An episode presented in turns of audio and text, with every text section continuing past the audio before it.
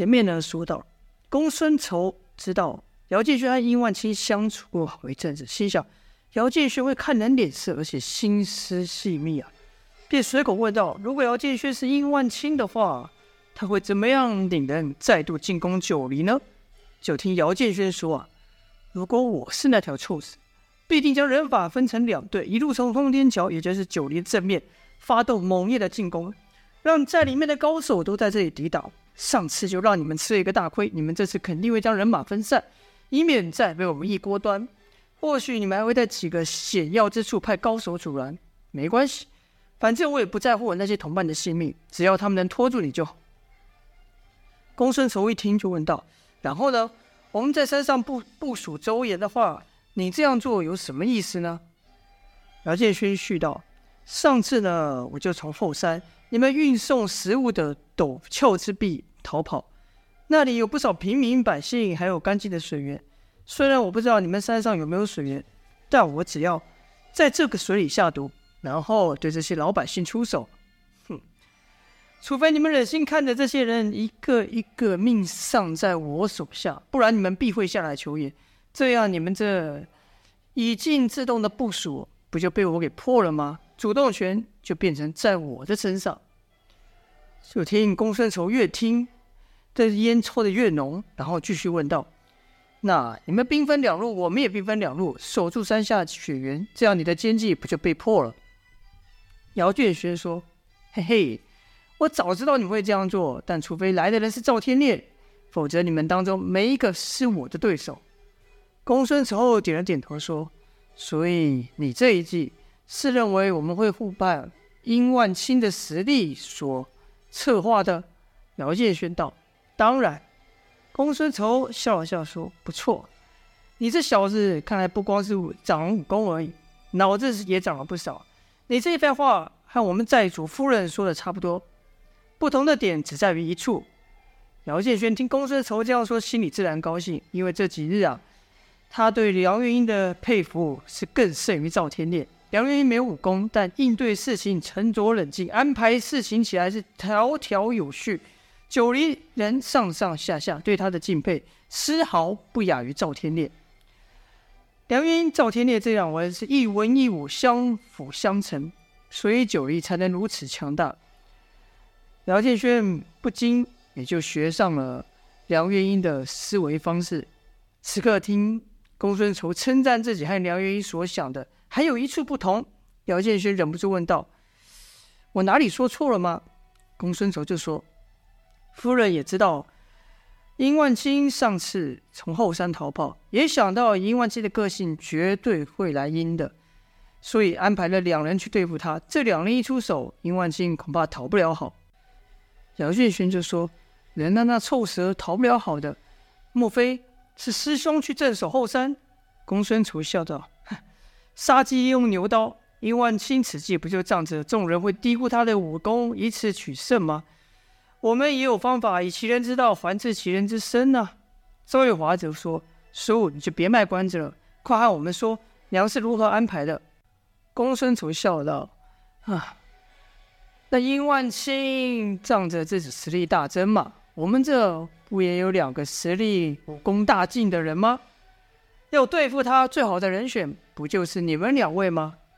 姚建军听到此大笑道：“说的没错啊，那臭蛇以为只有他武功进步，却不知我们也是如此。师姐这安排实在是太妙了，正好又可以让我们报那一箭之仇。”周月华则说：“你是他那七重寒冰镜的对手吗？”姚建勋自信地说道：“嘿，现在的我和当时可不一样。怎么，你怕吗？”周月华说：“切，你都不怕，我怕什么？”公孙仇者说：“那殷万清以为凭着七重寒冰镜就没人是他对手，却不知道我们夫人曾经可把寒冰镜练到顶级呢。小姐啊，你日后也一定会和夫人一样的。”赵月华说：“那我得先抓一只四眼雪蛤来才有可能呢。对了，我一直想问叔，你上次说白净谷在什么地方？当初你又是怎么抓到四眼雪蛤的？快和我说说。”公孙仇便和两人。说了白净苦的位置，也说了当时他是如何捕抓这天下至寒之物四眼雪蛤。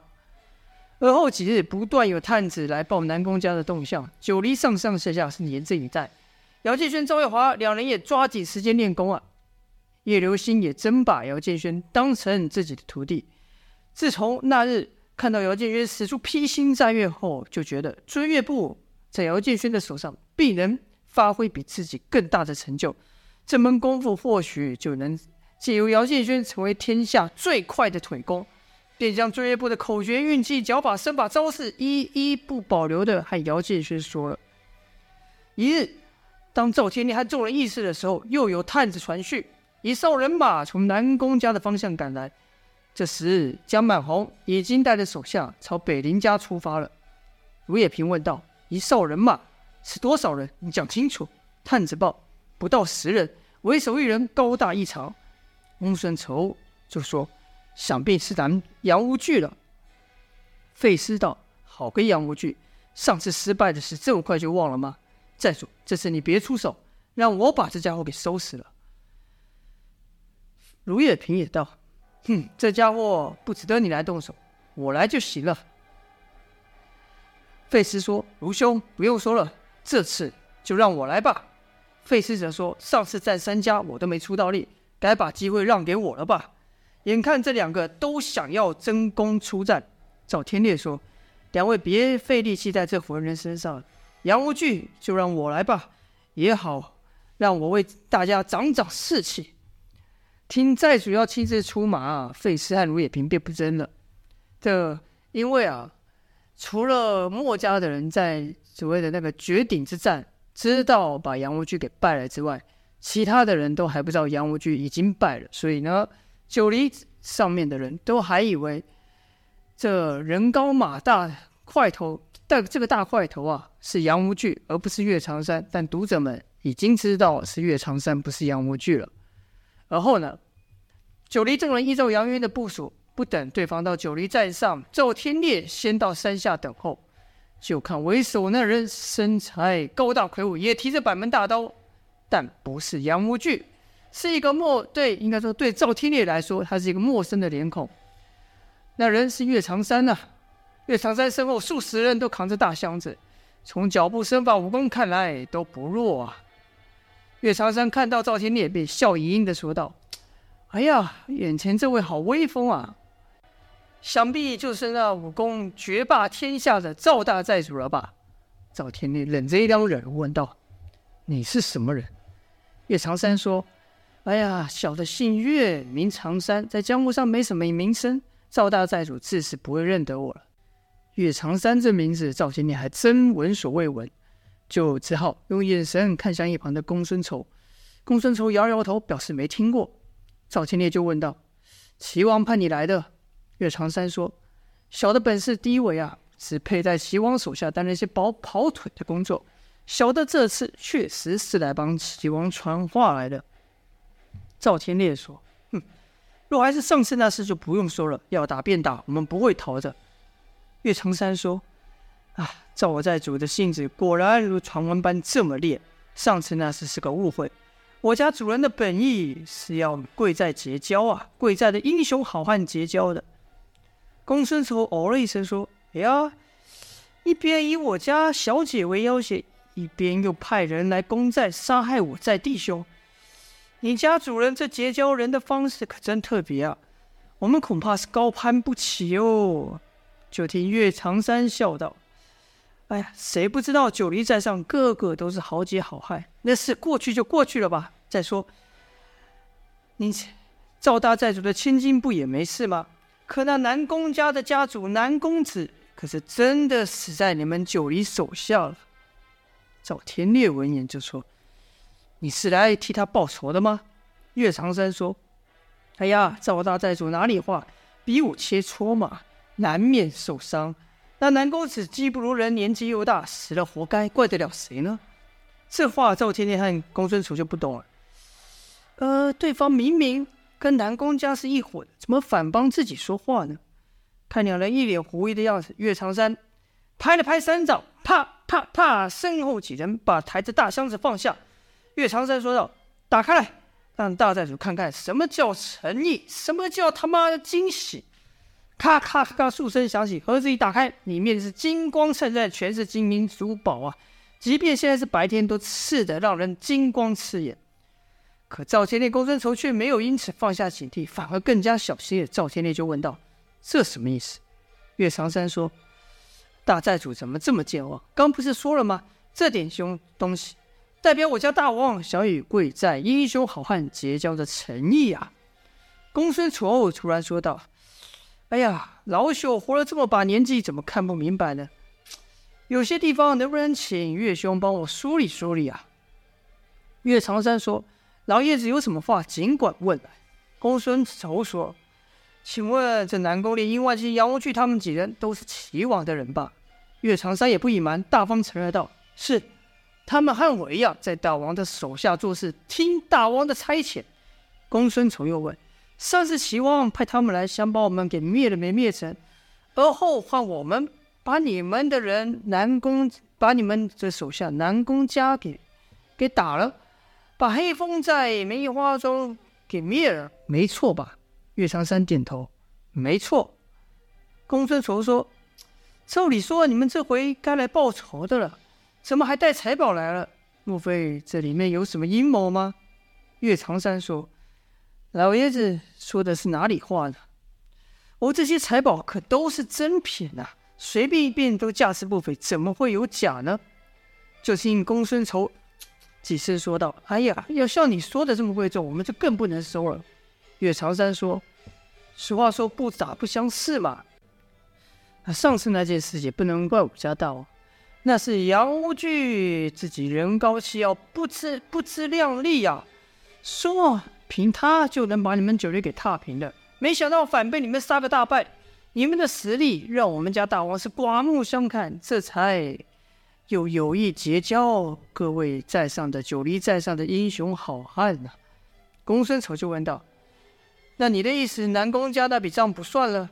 岳长山说：“哎，人在江湖走，哪有不挨刀了？死了就死了吧。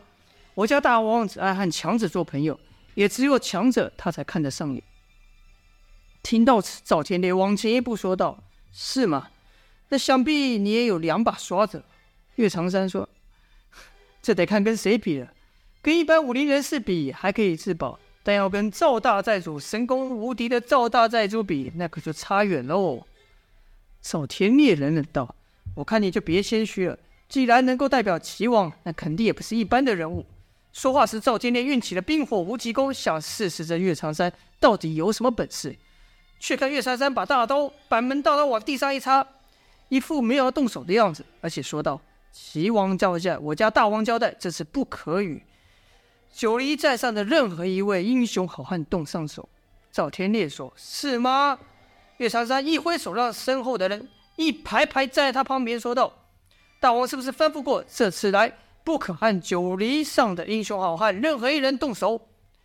就听身旁数十人齐声喊道：“是。”赵天烈心想：“哼，搞什么鬼？试试就知。”说罢，纵身向前了，蕴含那无把无比内力的一掌就朝岳长山的天灵盖拍去。就看岳长山不但不闪避，连眼睛都没眨一下。